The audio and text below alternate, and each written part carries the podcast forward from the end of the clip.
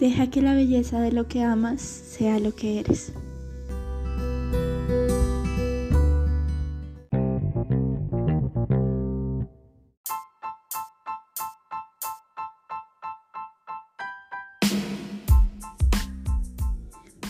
Eh, bueno, ¿y de qué se trata? ¿De qué se trata todo esto? Básicamente es un podcast personal donde hablaremos de una manera muy íntima sobre diversos temas, quizás historia, monólogos, comentarios de libros, cosas que pasan en la vida cotidiana.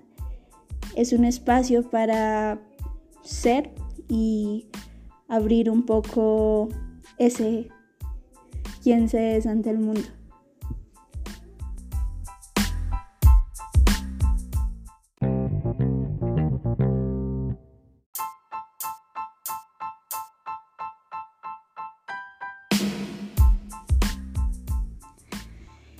El primer tema que quiero tocar es la cosmogonía y la virtud del propio sentido. Es intentar explicarse quiénes somos, para qué estamos, dónde nos hemos parado. Es intentar encontrarse en unas cuantas explicaciones o, de ser posible, en algunas referencias bibliográficas sobre religión, espiritualidad o filosofía. Desear profundamente hallar la causa sin causa, el principio y fin, el punto que enfrenta la cuestión de nosotros mismos. Querer responder en realidad es adentrarse a la cosmogonía, la ciencia de quien busca esclarecer el origen del ser humano y del universo.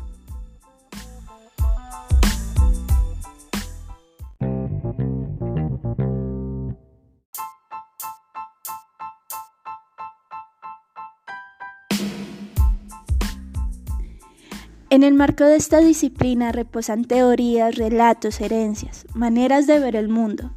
Entre ellas se encuentra la visión cristiana, taoísta y budista.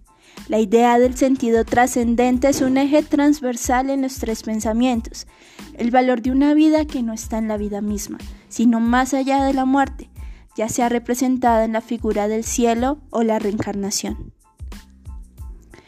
Para la cosmogonía cristiana, desde un punto de vista crítico, la vida y el universo es creado por Dios. Allí coexiste una división clara entre la naturaleza y el hombre, donde este último se cree superior a lo que lo rodea. Se supone que todo yace para su disposición, se crea por obra de Dios, un ser tan místico como real, una esencia lejana como cercana, el generador de grandes debates y opiniones.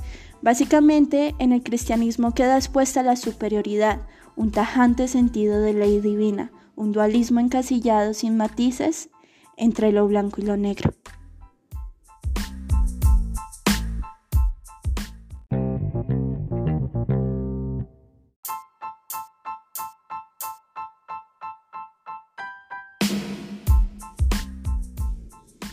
Ahora bien, hablemos del Tao. Con el Tao pasa algo singular, es algo que está ahí y sin embargo no se puede discernir. Quien afirma que lo entiende realmente está en el no ser, mientras quien lo vive es el ser. Para hablar del Tao se alude a la palabra libertad, libertad entendida como no ser nada para poder ser todo, sin encasillarse, sin dogmas y desde el no juicio. En el Tao la tierra está ahí, nadie la instauró y todos permanecemos al mismo nivel. Si bien el Tao no se puede ver, todas sus manifestaciones sí. Es un conocimiento que busca mantener la armonía por medio de la observación. No hay creación, no hay superioridad, no hay dualidad, todo está y pasa, todo pasa y está, porque así debe ser, porque así se logra el equilibrio. Cada emoción tiene su lugar, la función es encontrada en el vacío, en dejar todo para poder ser el uno mismo más posible. La función del árbol es ser lo más árbol posible.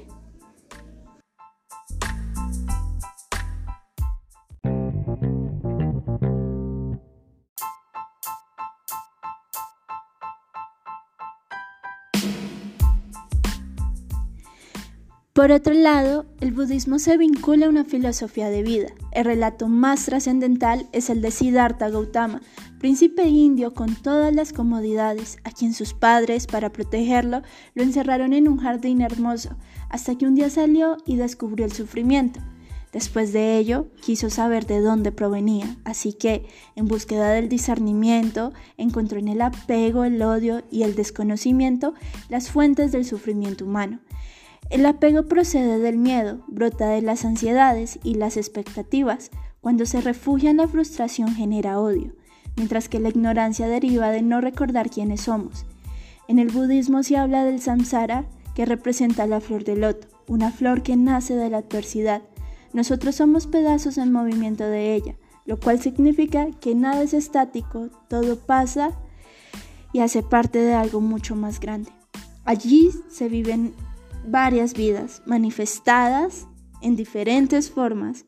Es en sí una experiencia donde se cultivan y se adquieren niveles, donde se, acumulan karmas y dharmas. Allí toda práctica es profundamente valiosa, necesaria y posee un objetivo, es un dejar fluir e ir para aprender, quitándose las gafas para recordar que cada vida es solo una parte del juego y observando con la mirada búdica desde el no juicio.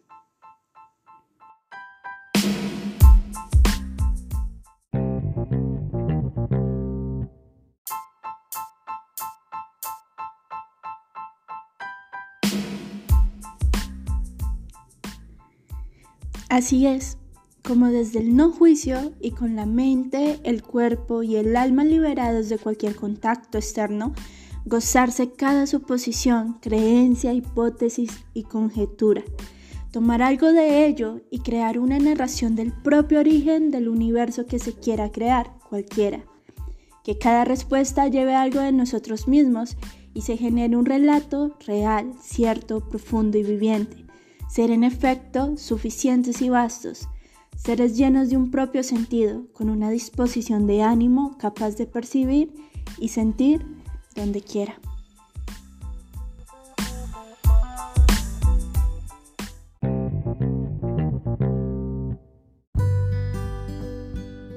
Deja que la belleza de lo que amas sea lo que eres.